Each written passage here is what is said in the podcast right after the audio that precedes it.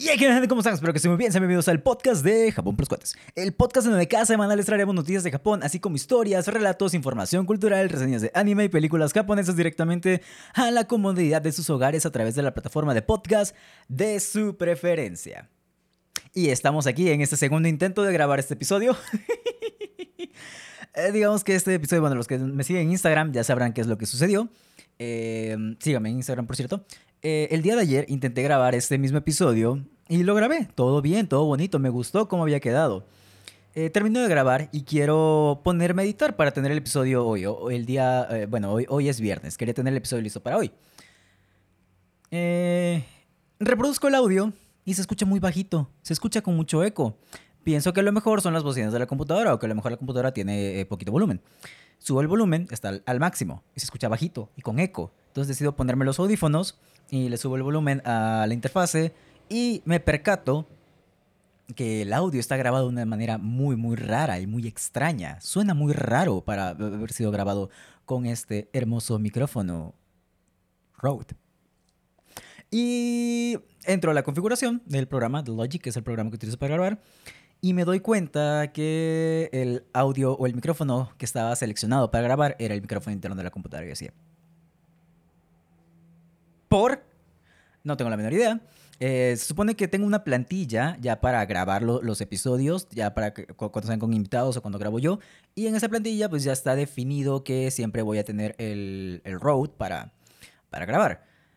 No sé por qué se cambió. De hecho, no, no, hasta, hasta ahorita no me explico cómo fue que desapareció, o sea, que, que se cambió de micrófono, pero ¿qué le vamos a hacer? Es parte del show.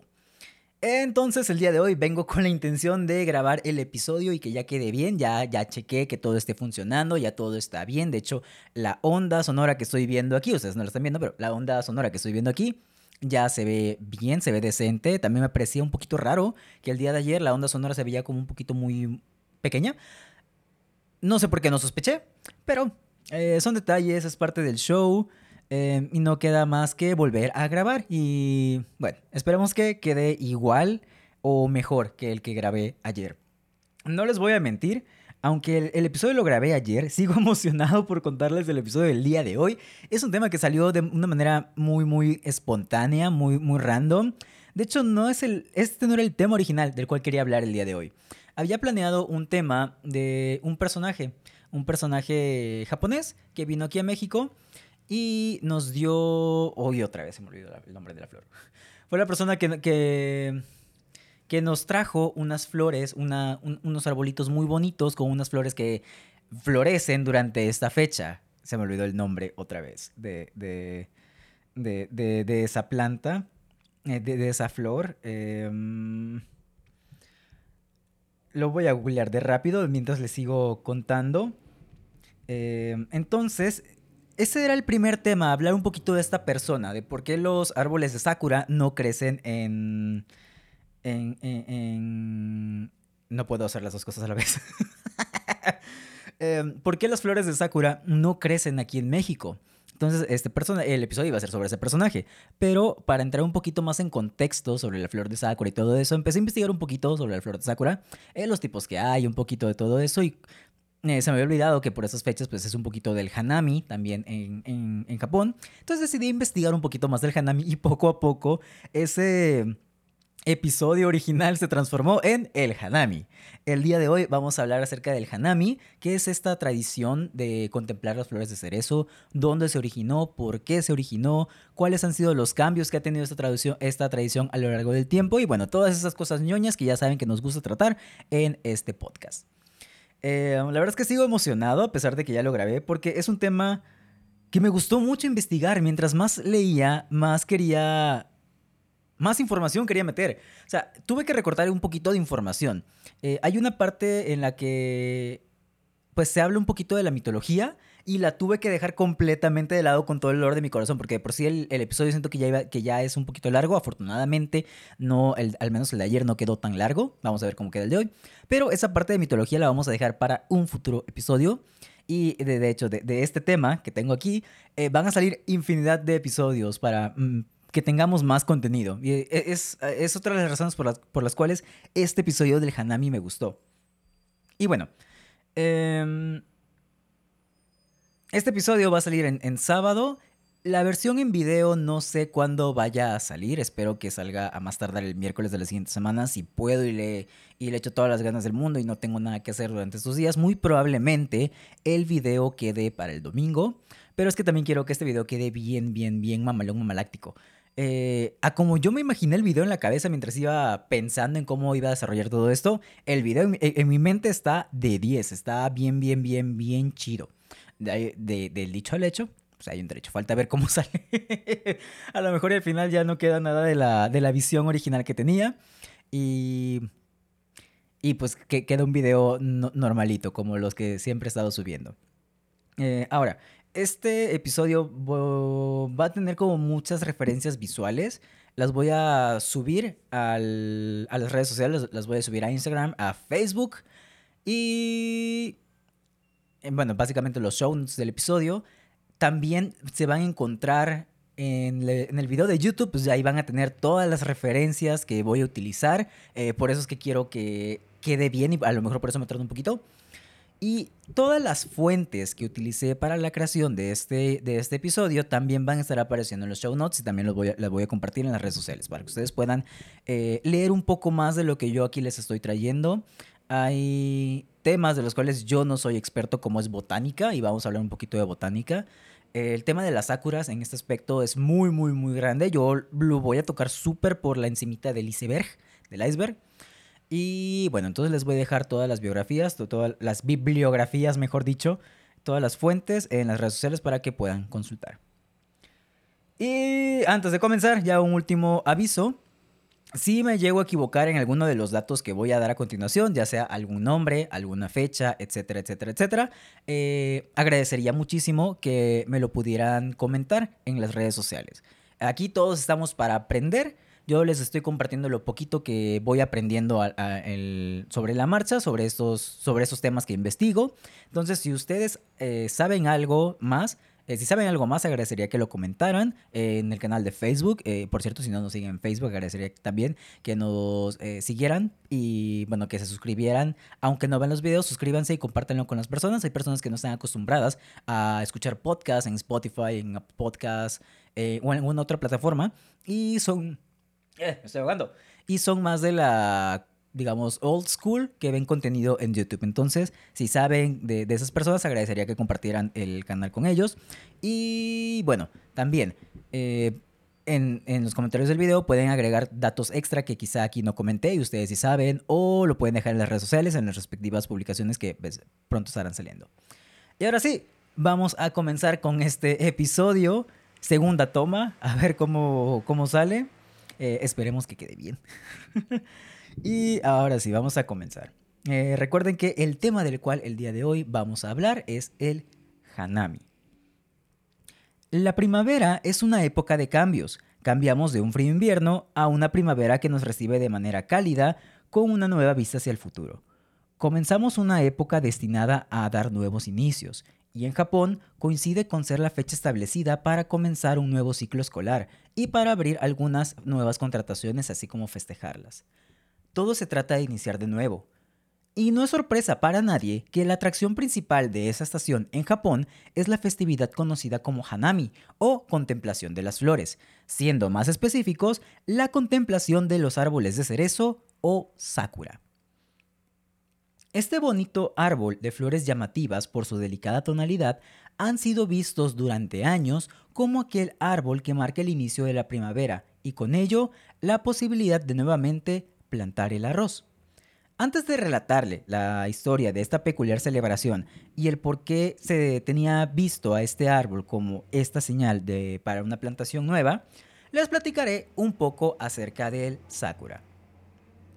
Eh, bueno, antes esto no lo anoté, no sé por qué razón. Vamos a hablar del Hanami. eh, y esa es una de las partes que me gusta de, hacer estos episodios. Eh, el Hanami es la contemplación de, los flores, de las flores de cerezo. y la, la palabra está escrita con dos kanjis. El kanji de Hana, que significa flor, y el kanji de Mi, que significa ver. Literalmente Hanami, eh, eh, en su palabrita, en, la forma en que está construida la palabra, significa ver las flores, contemplar las flores. Así tal cual. Esas palabras súper, súper sencillitas de, de entender en, en japonés. Ahora, Estos árboles conocidos como sakura pertenecen al cerasus, que a su vez es un subgénero de las rosáceas y crece principalmente en las zonas templadas del hemisferio norte. No entiendo mucho de esta parte, pero me pareció importante comentarla.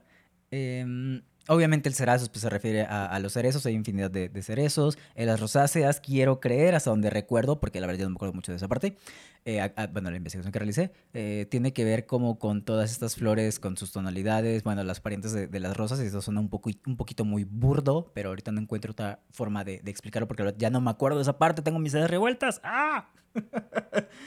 Ay, si estuviera acá en el episodio de esa parte se lo hubiera explicado bien. Ya, también eh, mi error por no prepararme bien para esa segunda toma.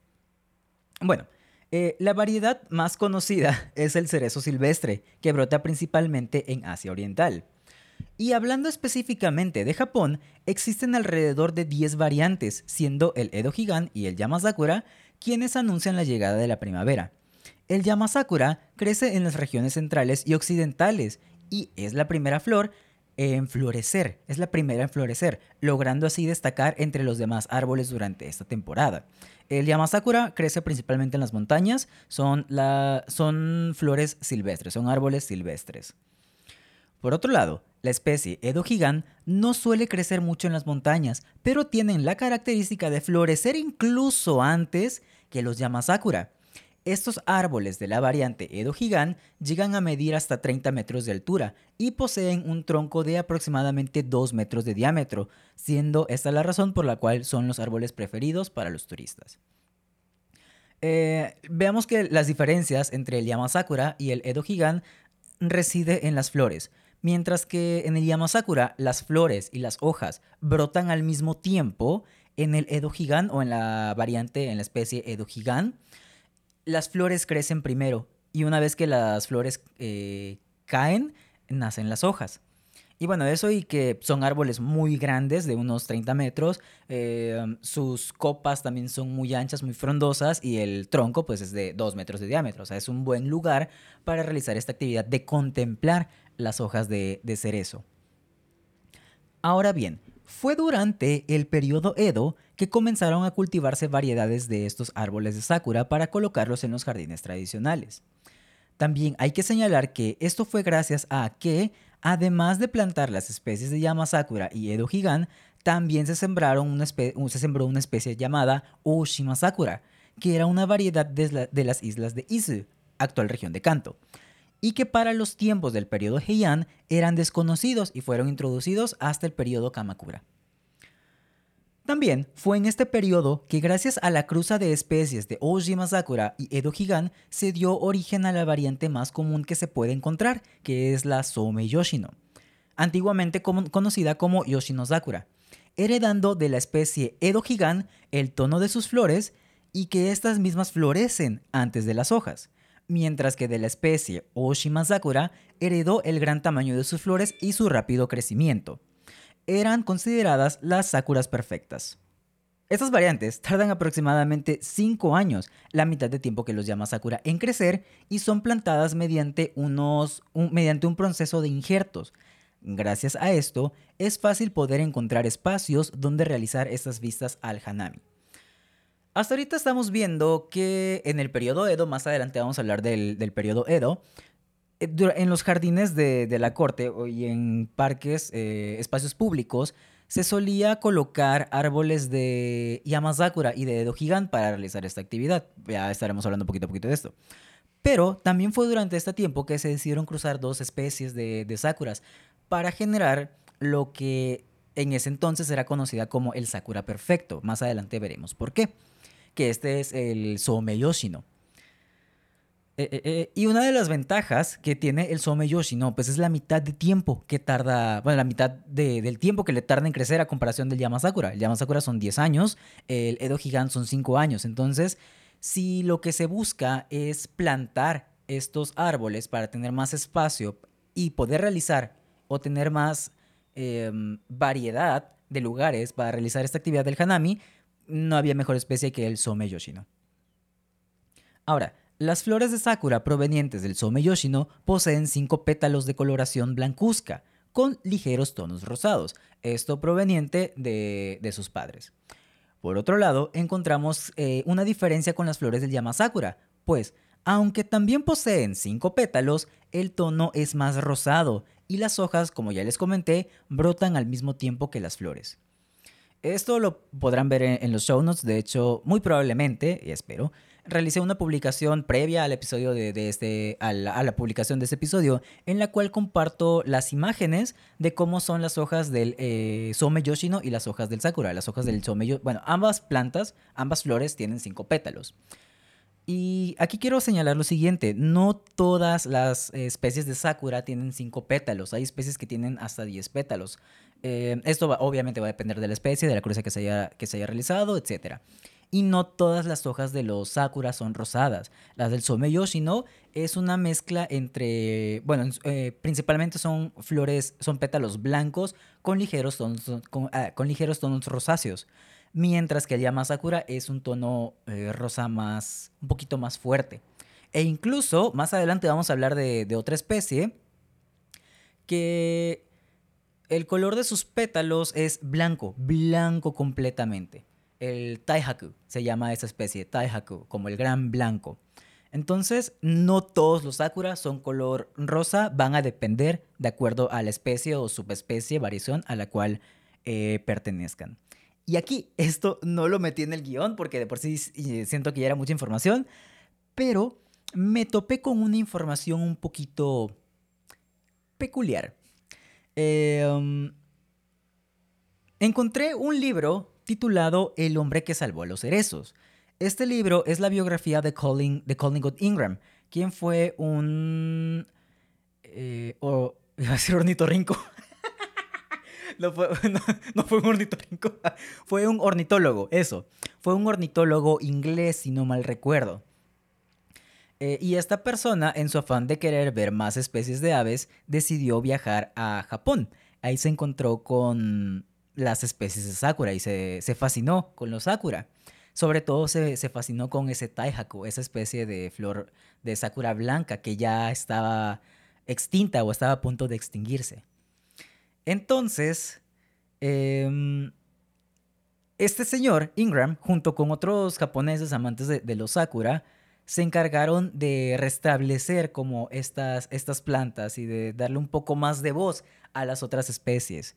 Em, de hecho, voy a citar algo que dijo, bueno, que escribió la, la, la periodista, autora del libro. Que por cierto, la autora de este libro, El hombre que salvó a los cerezos, es Naoko Abe. Naoko Abe fue una periodista, o es una periodista y escritora japonés, mejor dicho, eh, japonesa, quien fue la primera fue la primera periodista política en cubrir la información de la oficina del primer ministro, el Ministerio de Relaciones Exteriores y el Ministerio de la Defensa en Mainichi Shimbun, uno de los periódicos más importantes de Japón, por si no lo sabían. Yo no lo sabía hasta este momento. Bueno, hasta el momento que leí eso, obviamente. Em, pero sí, esta, e, esta periodista, Naoko Abe, eh, escribió sobre Ingram y en El hombre que salvó a los cerezos. Y voy a citar algo muy, muy bonito. Bueno, no, sé si sea bonito, pero es algo que me llamó la atención. Que ya no me dio tiempo de leer el, eh, libro, porque esto lo encontré literal un día antes, de, bueno, antier. Y no, ya no me dio tiempo de leer el libro y no quería retrasar el, el episodio más. Y le voy a hacer un episodio especial a este libro, porque lo poquito que leí ya me dio espacio, ya me dio temas para grabar un episodio extra. Entonces, citando una cita, valga la repugnancia, eh, que escribió Abe sobre Inoshita, que es otra persona que estuvo involucrada en todo este proceso, dice, ningún cerezo ha sido despreciado, vilipendiado y repudiado tan cruelmente por expertos y amantes del Sakura como lo es el Soumei Yoshino. Y son declaraciones fuertes, pues la variante más popular que se va a encontrar o que se, perdón, que se puede encontrar en Japón y la variante más conocida por todos es justamente el Some Yoshino. Y esto se debe a que durante mucho tiempo esta variante fue la más fácil de conseguir, la más fácil de, trasplantar, porque no se, no, se siembra, o sea, no, no, es por semillita, es por injertos.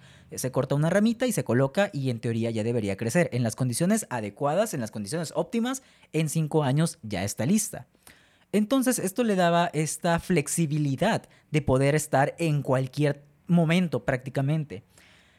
Eso aunado a que eh, bueno, el hecho de que fuera fácil de crecer, fácil de, plantar, y el hecho de que el sakura se, convirtió en un símbolo importante de Japón, llegando al punto en el que por cada celebración, por cada hecho bueno que ocurriera, las personas sembraban eh, esos sakura, bueno, injertaban estos someyoshi, ¿no?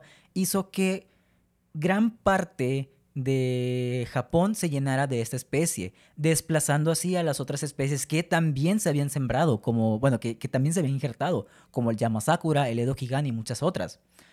Eh, llegando a un punto en el que no, esto no me acuerdo exactamente en qué época fue, pero estaban pensando en retirar los Yamasakura de los jardines para colocar esos Omeyoshino. Sin embargo, como estos árboles estaban sanos, no encontraron una razón lógica para poder mandarlos a la goma, afortunadamente. Pero sí, la popularización de esta especie, Someyoshino, hizo que las especies silvestres se fueran... Eh, fueran quedando atrás, o sea, se fueran relegando y prácticamente pues se, se encuentra en las montañas en estado silvestre. Y para los amantes de, del Sakura, de acuerdo a lo poquito que alcancé a leer del libro, pues se sentían un poco decepcionados porque ya todas las flores crecían al mismo tiempo, se perdía este elemento sorpresa y ya no había variedad para observar estos, estas plantas de, de Sakura. Entonces es un punto que me parece muy interesante que se tenga esta postura, digamos, un poco contraria a la llamémosle creencia popular. No sé si llamarle creencia popular, pero vamos a ponerle ese término. Porque para, al menos para muchas personas de Occidente, el sakura solamente es una plantita, una florecita rosada muy bonita y ya, no hay más allá. Pero si ya nos ponemos a investigar y nos ponemos serios en este punto, nos vamos a, eh, nos vamos a dar cuenta al menos de esto. Yo no sabía de, de esto. Yo no sabía que en cierto momento y para ciertas personas, el Some Yoshino, que es el el sakura común, o sea, eh, también es el sakura que se les daba a, a, los a los políticos extranjeros como regalo. O sea, hasta ese grado llegó en el, sentido de su flexibilidad. También por el tiempo que tarda en crecer. Entiendo un poco esa parte, pero sí nos damos cuenta cómo se fue convirtiendo en el, en el rey de los sakuras, dejando de lado otras variantes y otras especies. Entonces, me parece curioso. voy a leer el libro, voy a comprar el libro porque lo poquito que, leí me pareció interesante. Y cuando lo termine de leer, eh, les voy a hacer un episodio especial de este libro, de El hombre que salvó los cerezos. Em, bien, ahora vamos a continuar. Vamos ahora sí ya con la historia del Hanami. Ya les platiqué un poquito de, los cerezos, les platiqué un poquito del, del Sakura, más que nada de la parte eh, botánica lo más resumido y simplista posible. Les repito, yo no soy botánico, solamente leí algunos artículos y resumí la información. Pero vamos a hablar ahora sí de la historia de esta celebración del Hanami, de la contemplación de las flores. Nada más déjenme tomar un poquito de, agua. Bueno. Y vamos a comenzar nada más y nada menos con el periodo Nara, el origen del origen del origen del origen de esta celebración, o lo que al menos se puede entender o podemos entender como el origen de esta celebración. Resulta que esta celebración es más antigua de lo que podemos creer. Existen algunos escritos que sitúan la celebración del Hanami alrededor del año 812 a manos del emperador Saga. Sin embargo, esta creencia se atribuye a un tiempo más antiguo, a la era de los dioses. En el Kojiki del libro del cual ya hemos hablado en episodios anteriores, como en el episodio de la creación del mundo de acuerdo a la mitología japonesa, se describe a una bella diosa quien fue la, la guardiana del monte Fuji, que a la vez es la diosa de este árbol de cerezos. El nombre de esta, de, esta divinidad es Konohana Sakuya Hime Mikoto. Es la parte de mitología que les digo que quería introducir, que quería meter en ese episodio, pero lo vamos a dejar para un episodio aparte. Merece su episodio aparte. Entonces se creía que esta diosa habitaba en los árboles de, cerezo. Los antiguos agricultores tenían un concepto de divinidad a estos árboles, pues como les comenté hace un momento, se creía que en ellos habitaban algunos dioses de la montaña, entre ellos Konohana Sakuya Himeno Mikoto. Y cuando esos árboles florecían, significaba que dichas deidades habían bajado a la tierra para ayudar a la siembra del arroz, Aquí también tenemos que recordar que durante esta época, y estamos hablando de los años 710 al 794 aproximadamente, el pueblo de Japón era agricultor, se dedicaba entre, tanto, entre tantos al, al plantío y a la siembra del arroz. Entonces, cuando llegaba la época de invierno, pues era un poco complicado eh, sembrar y cosechar este arroz. Por lo tanto, el hecho de la llegada de la primavera hacía que todo esto cambiara. Ya había terminado esta época, esta época, perdón, en donde no tenían la posibilidad de sembrar a una nueva época que significaba un cambio y decían, ¿saben qué? Ya podemos sembrar, ya la hicimos. Eh, también por esto es que se consideraba eh, a esos árboles como divinos, porque marcaban este paso y también por eso es que se consideraba que los dioses regresaban a la tierra. Eh, em, Debido a esto, podríamos llegar a decir que esta celebración nació a raíz de una tradición religiosa. Pese a esto, no fue hasta aproximadamente el periodo Nara, ya les comenté del 710 al 784, que esta celebración comenzó a convertirse más en una fiesta, perdiendo así poco a poco aquel toque religioso con el cual se originó. Y como ya es costumbre para nosotros en este podcast, se cree que esta tradición proveniente de... Eh, perdón, se cree que esta tradición es proveniente de, eh, o proviene de China, siendo específicamente durante el periodo de la dinastía Tang, quienes acostumbraban a contemplar las flores de ciruelo. Y esta parte no es sorpresa para, al menos para nadie que haya escuchado este podcast. Durante los episodios que hemos cubierto acerca de tradiciones, nos hemos dado cuenta como el tsukimi, como el obon, como el, no me acuerdo si el setsubun, tienen un origen en algunas celebraciones provenientes de China. Ya les había platicado en ese momento, eh, pues eh, algunos japoneses iban a estudiar a China y pues ahí se, empapaban un poco de todo lo que podían eh, aprender y regresaban y compartían su conocimiento. este proceso es súper normal em, y no es algo, no es algo malo, vaya. Em, bueno, continuamos, ahorita seguimos platicando de esto. debido a este origen y como hemos escuchado en otros episodios, en un principio esta fiesta era exclusiva de la aristocracia y no era practicada por el pueblo. Esto tampoco es nuevo para nosotros, que ya sabemos que muchas de las tradiciones, al menos de las que hemos cubierto en este episodio, eran principalmente de la clase noble. Eh, incluso se cuenta cómo aristócratas y miembros de la corte leían poemas basados en la belleza efímera de los árboles de ciruelo, que eran muy populares en aquel país asiático. Además, en los jardines de la corte, de igual manera, se practicaban artes como la caligrafía, arreglos florales y la pintura. Las flores más famosas en aquel entonces para dicha práctica eran la wisteria, las flores de ciruelo, las flores de durazno y las flores de cerezo. Aunque, según otras fuentes que consulté, eh, mencionan que estas últimas aún no eran tomadas en cuenta para la contemplación de las flores durante esta época, y no fue hasta el periodo Heian que se comenzaron a tomar en cuenta a los ciruelos de la especie Yamazakura. Como les comentaba, muchas de las tradiciones eh, que hemos topado en este podcast tienen un origen eh, chino, provienen de, aquellas tierras. Y como les comentaba, esto no tiene nada, nada de malo. Muchas culturas han inspirado en otras culturas. Todas las culturas tienen actividades propias, todas las culturas tienen actividades que se mezclaron con otros pueblos o incluso pueblos de, su misma región para dar lugar a las culturas, a, las tradiciones que se tienen actualmente. Entonces el hecho de que los japoneses hayan tomado esta tradición de, la antigua China, pues no tiene nada de malo. Lo digo por si hay alguien que dice, ay, es que los japoneses se copiaron de todo. Los japoneses nada más andan viendo, andaban viendo de dónde se copiaban para sacar sus tradiciones. No va a faltar el que diga eso. Entonces, no tiene absolutamente nada de malo. Sucede en todas las culturas, ha sucedido, seguirá sucediendo. Eh, y de hecho, nos vamos a dar cuenta ahorita cómo fue que los japoneses decidieron separarse un poquito de estas tendencias para ellos a mezclarla con su propia cultura.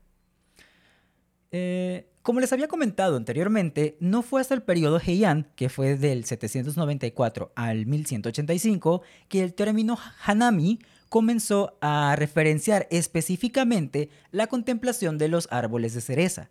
Y no fue hasta este periodo que aparece por primera vez la palabra Sakura, encontrándose incluso en lo que también es conocido como la colección de poesía japonesa más antigua de Japón, el Manyoshu.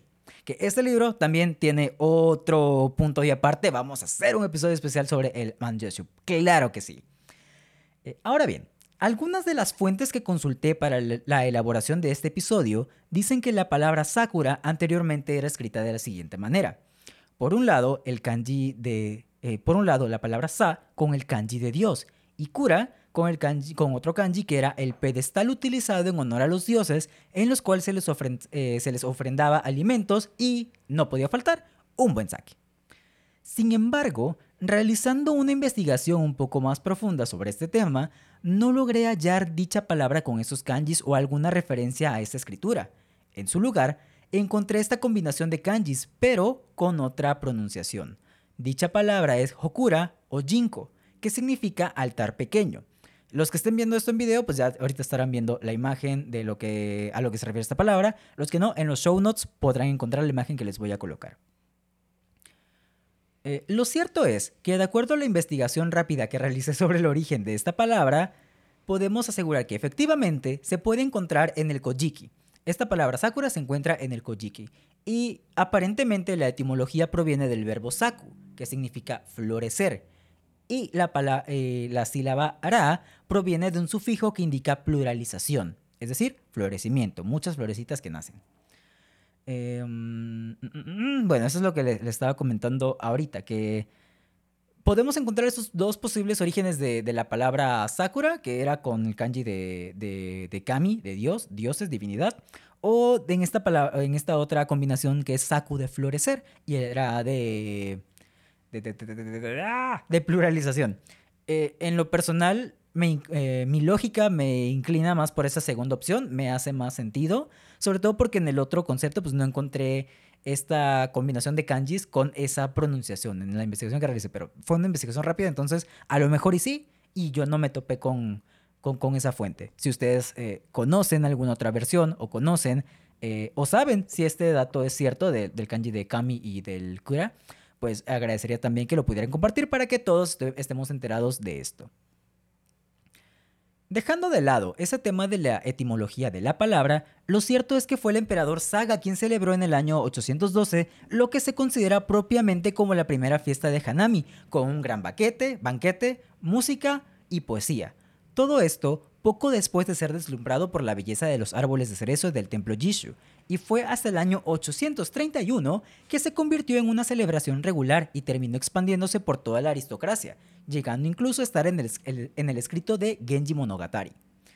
Gracias a esos elementos, y la inclusión de esta flor en el Genji Monogatari, así como su aparición en los poemas waka presentes dentro del Manjoshu, la flor de Sakura logró convertirse en un símbolo de aquel país. Y cito una de las fuentes que, estaba leyendo, a la vez que esto sirvió para que Japón pudiera separarse un poco del resto de Asia. Lo que les comentaba hace rato, mientras en China se dedicaban a contemplar los árboles del ciruelo, y esa parte de la belleza efímera de los árboles de ciruelo va a cobrar relevancia más adelante en el periodo Edo, eh, Japón decidió interiorizar un poco y en su cultura, y al tener esos árboles de Sakura, pues lo cambiaron hacia esa dirección. Al final, lo que terminó llamando la atención aún más hacia esos árboles fue la belleza efímera de sus flores, pues solo se da durante unas semanas al año. Esto cobrará más impulso, como comenté anteriormente, durante el periodo Edo del cual platicaremos en unos minutos.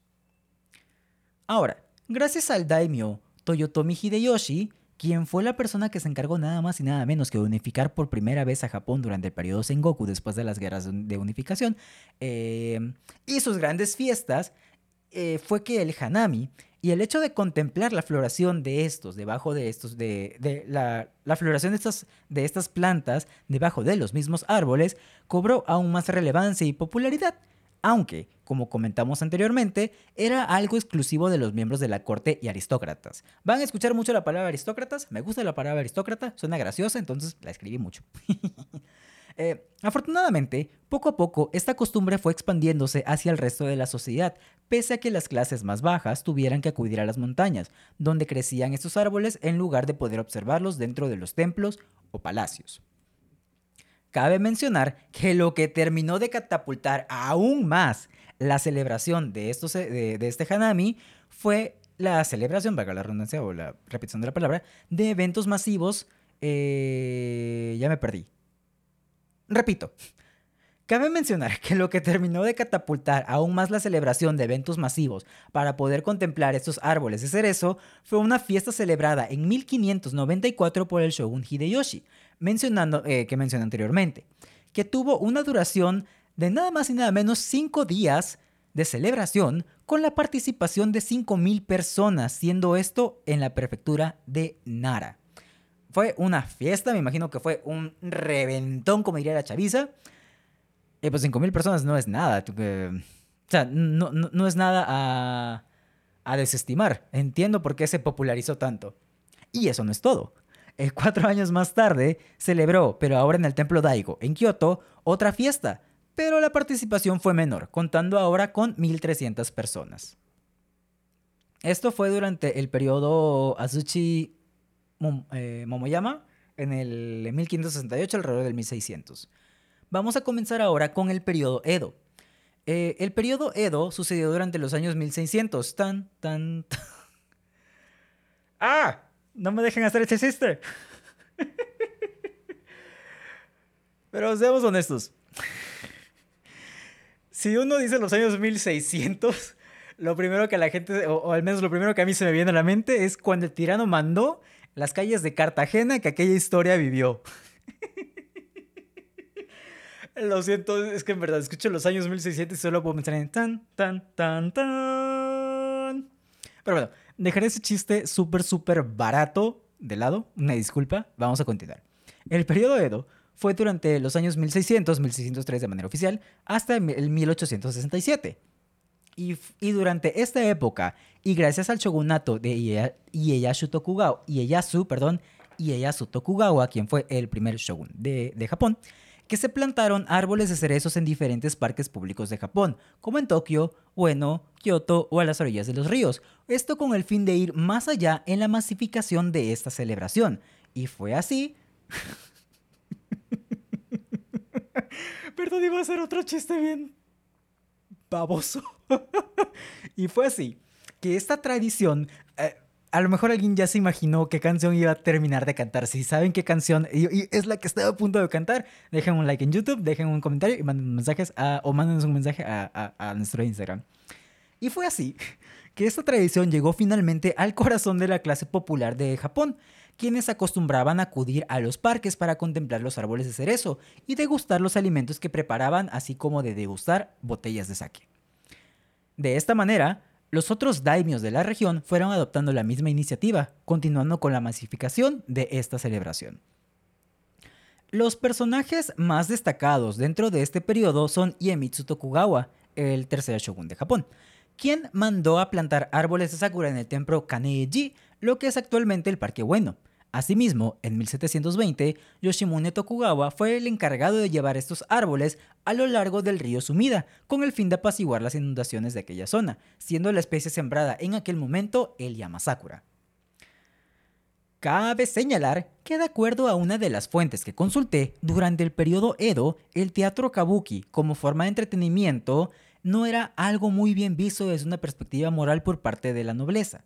Sin embargo, el hecho de ir a contemplar estos árboles de cerezo planteaban una opinión contraria y absolutamente todas las personas tenían acceso a ello. Aunque obviamente las mejores plantaciones de sakura se encontraban dentro de los templos, palacios y torres de los señores feudales. Sin embargo, espacios públicos como templos, parques y áreas comunes, entre comillas, también contaban con estos árboles.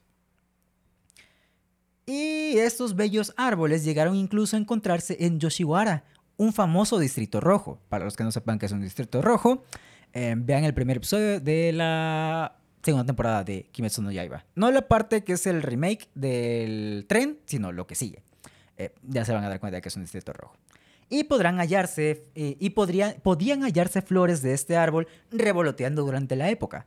Se cree incluso que la tradición del, del Yozakura o contemplación nocturna de los árboles de cerezo eh, provienen de esos lugares, pues los establecimientos, al permanecer abiertos durante la noche, debían valerse de lámparas de papel para poder alumbrarse y resultar más llamativas para sus posibles clientes, creando así un efecto más atractivo al mezclarse con los sakura. Y bueno, platicándoles un poquito acerca de esto, pues tiene un poco de sentido que esto haya sido lo que popularizara aún más el, el, el, hanami, sobre todo el yosakura. O sea, el hanami es la contemplación de las hojas de cerezo, pero digamos durante el día. El yosakura es la, es la versión nocturna. Y el hecho de estas flores con tonos blancos y rosa que se mezclaran con las luces rojas de, las lámparas, podía crear un efecto bastante llamativo. O sea, yo me lo imagino y estaba bien llamativo. Eh, entiendo el por qué se popularizó aún más. Ahora, algo que no había mencionado antes es que, y vamos a cambiar un poquito radicalmente de tema, es que Hideyoshi, quien recordemos fue el daimyo que, unificó el país, eh, alentó a los samuráis, quienes eran ex guerreros, porque en ese momento ya no tenían batallas por librar después de la unificación de Japón, a adentrarse en las artes, que en aquellos tiempos eran exclusivas de los nobles, como la caligrafía, la ceremonia del té o el hanami. Y de esta manera, desempeñar un ejemplo de buen comportamiento y de moralidad dentro de la sociedad. De alguna manera tenían que desquitar su, como su rango. Eh, digamos que antes del periodo Edo hubo un periodo de unificación, de, el periodo de unificación del país. Hace muchos años eh, Japón pues, no era Japón, eh, o no tal como lo conocemos. Hubieron unos intentos por unificar el país, lo cual desembocó en unas guerras, que fue cuando los samuráis empezaron a, entrar en auge. Pero terminado esta guerra de unificación, ya no había guerras, ya no había batallas épicas y honoríficas por las cuales pelear. Entonces eh, se convirtió se les convirtió a los samuráis en, en, nobles. Por eso también se les inculcó el, el hecho de que se adentraran en estas artes. Y como ya había mencionado anteriormente, fue durante esta época que el simbolismo de lo efímero del nacimiento de las flores de Sakura cobró más fuerza dentro de la clase samurái. Con el auge de esta clase guerrera y el origen del código samurái, o bushido para los cuates, se tomó el concepto de seppuku o harakiri y se le relacionó con la muerte honorable para y se le relacionó con el significado de una muerte honorable para un guerrero. Y cito, el morir con dignidad, suicidándose, cuando la vida todavía está en esplendor. Era una de las ideas que tenían en ese entonces. Eh, si conocemos este concepto de seppuku harakiri, pues ya sabemos que es el acto de un guerrero samurái de suicidarse en, guerra para no morir a manos del enemigo, para morir de manera honorable. Entonces, se cree que pues, eh, eso sucedía cuando la vida estaba en auge y se les llegó a comparar con las flores de Sakura, porque las flores de Sakura caen del árbol sin siquiera marchitarse. O sea, antes de que esas, de que esas florecitas se marchiten, ya están cayendo. E, e, e, esta floración, por cierto, no lo comenté, tiene una duración de aproximadamente 10 días. Entonces, em, pues vieron este paralelismo entre me corto la barriga, me corto en la cabeza, mientras todavía estoy en, en plena juventud, en flor de la juventud, lo voy a relacionar con estas florecitas todas bonitas que pues están cayendo sin marchitarse. Em, eh, como ya les comenté, esto lo relacionaron con el mismo florecer y marchitar de las hojas de Sakura, pues estas caen de sus ramas sin llegar a marchitarse. Una leyenda cuenta que en un principio las flores de estos árboles eran blancas, sin embargo, adquirieron su característico color debido a que éstas se mezclaron con la sangre de todos aquellos guerreros que cometieron seppuku junto a estos árboles debido a que querían apreciar la belleza de, estas flores una última vez antes de morir. Incluso existe un proverbio respecto a esta idea. Dice, Hana wa sakuragi, hito wa bushi. Hana wa sakuragi, hito wa bushi. Así como para las flores existen los sakura, para los hombres, los samurai.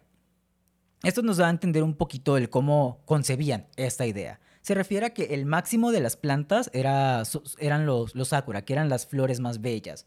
Entonces a lo que un hombre debía aspirar, pues era al, al ser un samurái y al tener esta, esta muerte honorífica. Y bueno, es un significado un poco medio dark. Eh, porque es una flor bonita y eh, veo, veo el contraste, entiendo el contraste, pero sigue siendo algo un poco muy darks. Eh, este significado cambió como vamos a ver eh, a continuación. Una vez derrocado el sistema del shogun, prevaleciente durante el periodo Edo, comenzó una época de restauración para el país que fue llamada Restauración Meiji. Fue durante este periodo que se planteó el eliminar los árboles de sakura de aquellos lugares como Bueno o el castillo Edo, debido a que poseían una fuerte conexión con el clan Tokugawa y los samuráis, debido a lo que les acabo de comentar.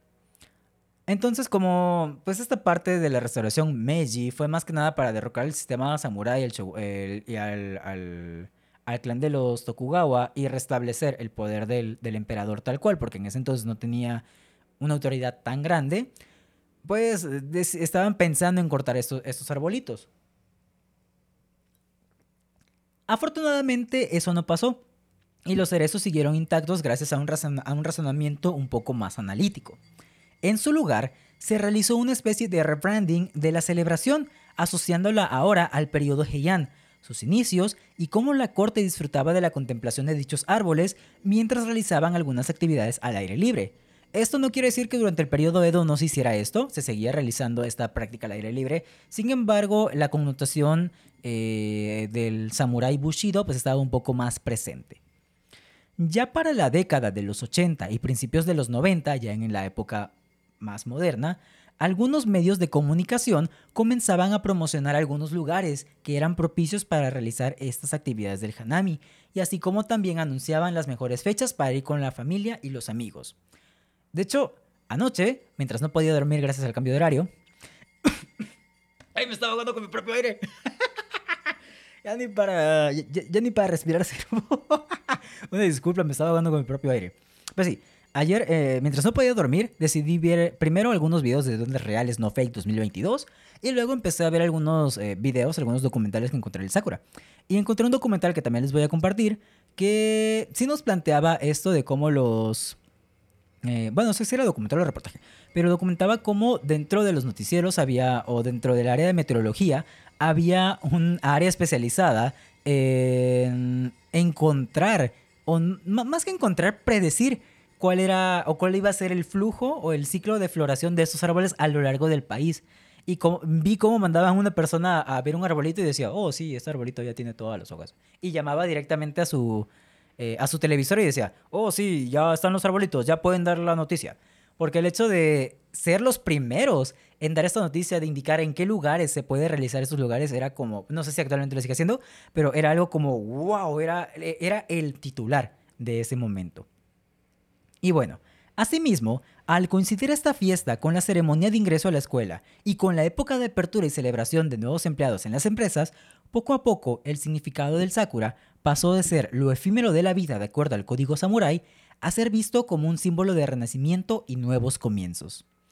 En la actualidad, la gente suele acudir con algunas botellas de sake o de licor, así como con alimentos o bocadillos para poder pasar una agradable tarde-noche en compañía de sus amigos, familiares y personas que también compartan aquella celebración dedicada a contemplar aquellas flores.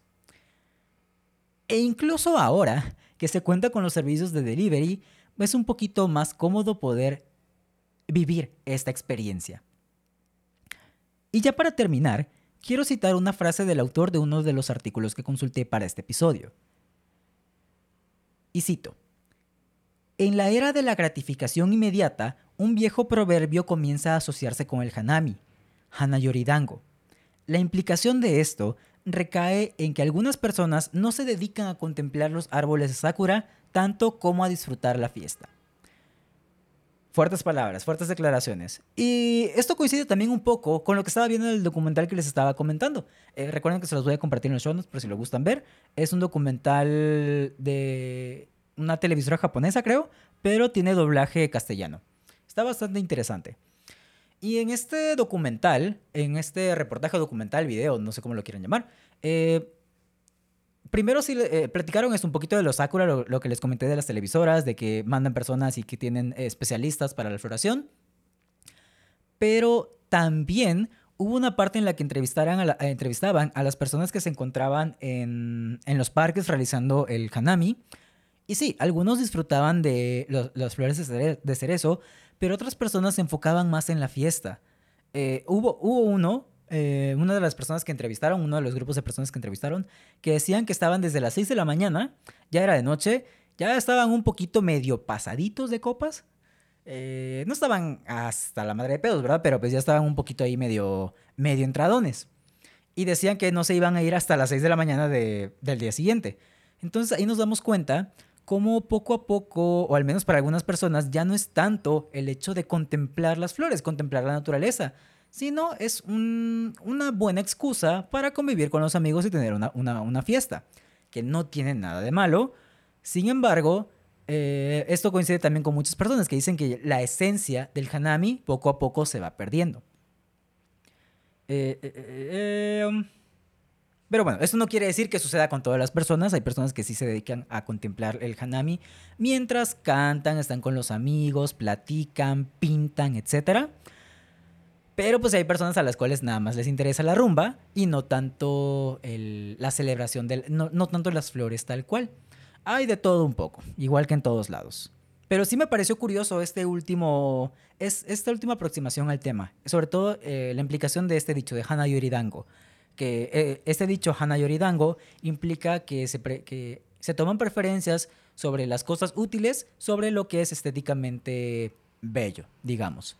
Lo que sucede en esta fiesta. Se le, en el Hanami, se le, algunas personas le dan más prioridad al sentido de la rumba que al sentido de la naturaleza en sí, que es el motivo de esta celebración. Bueno, me pareció un buen punto para terminar este episodio. Y sí salió un poquito más largo que el anterior. Aunque el anterior toma.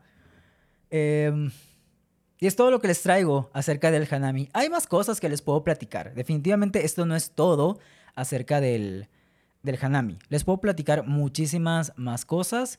Sin embargo, prefiero dejarlo por aquí, porque por sí ya es demasiada información. Resumí, varias, resumí muchísimas cosas. Hay, cosas, hay otros temas que dejé completamente de lado, que más adelante tendrán sus temas. Pero por ahora creo que esto sería todo. Y ahora siento como mi alma descansa un poquito más. es que en verdad estaba muy emocionado, muy, muy, muy emocionado por platicarles este tema.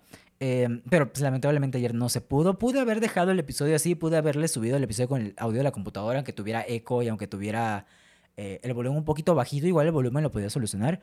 Pero preferí grabarlo para que quede un poquito mejor, para que esté con la calidad que estén acostumbrados en, en este programa.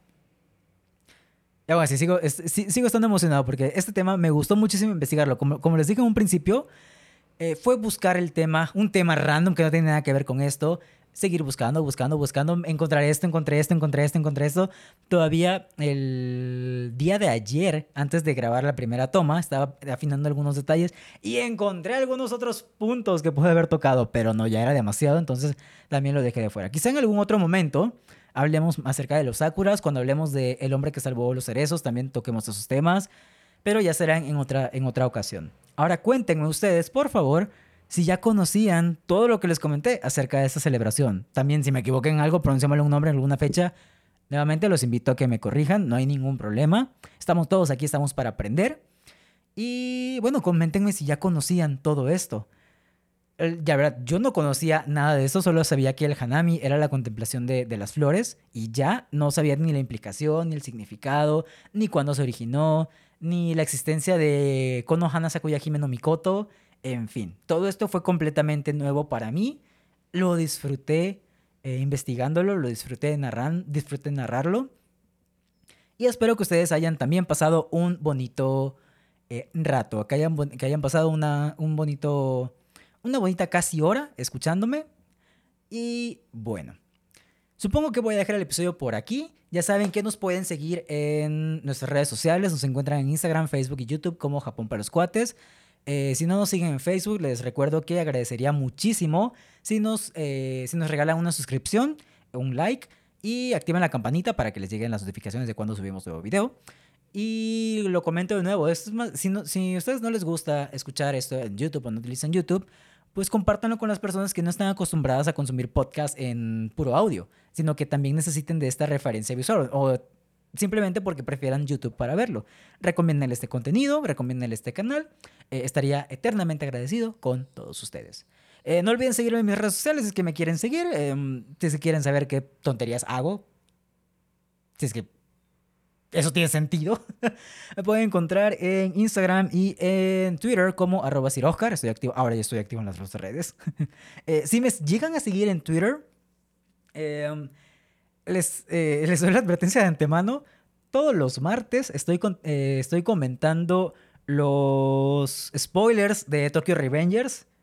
Eh, los viernes estoy comentando los spoilers de One Piece.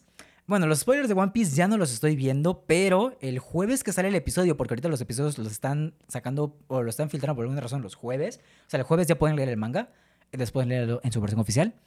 Em, El, mismo jueves en la noche que sale el episodio que yo lo leo, empiezo a comentar. Lo mismo con Tokyo Revengers. En cuanto termino de dar clases, ya está el manga traducido. Entonces también empiezo a comentar. Eh, tuvo screenshots y todo eso. Entonces, si me quieren seguir y siguen alguno de esos eh, eh mangas, con cuidado. Sobre aviso no hay engaño. No se vayan a comer un spoiler por mi culpa. Y bueno, eh, ahora sí, eso va a ser todo para mí en esta ocasión. Ya me siento un poquito más tranquilo, más aliviado. Después de esa segunda toma que aparentemente fue más fructífera. Espero que salga todo bien. Y bueno, eso va a ser todo para mí en esta ocasión. Nos escuchamos en el episodio de la semana que sigue. Que el episodio de la semana que sigue también me tiene muy, muy, muy emocionado.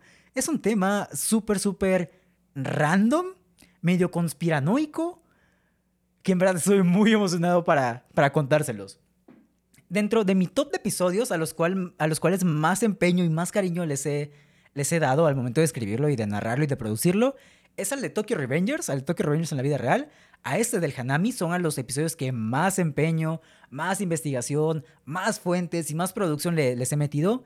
Pero estoy seguro que el episodio de la siguiente semana va a entrar en el top 3. O sea, va a estar junto con esos dos de mis episodios favoritos por todo lo que implica. Es una joya de tema. Pero bueno, espero que nos estén acompañando también la siguiente semana. Y eso va a ser todo para mí en, esta ocasión. Yo soy Sir Oscar. Nos escuchamos en la que sigue. Bye.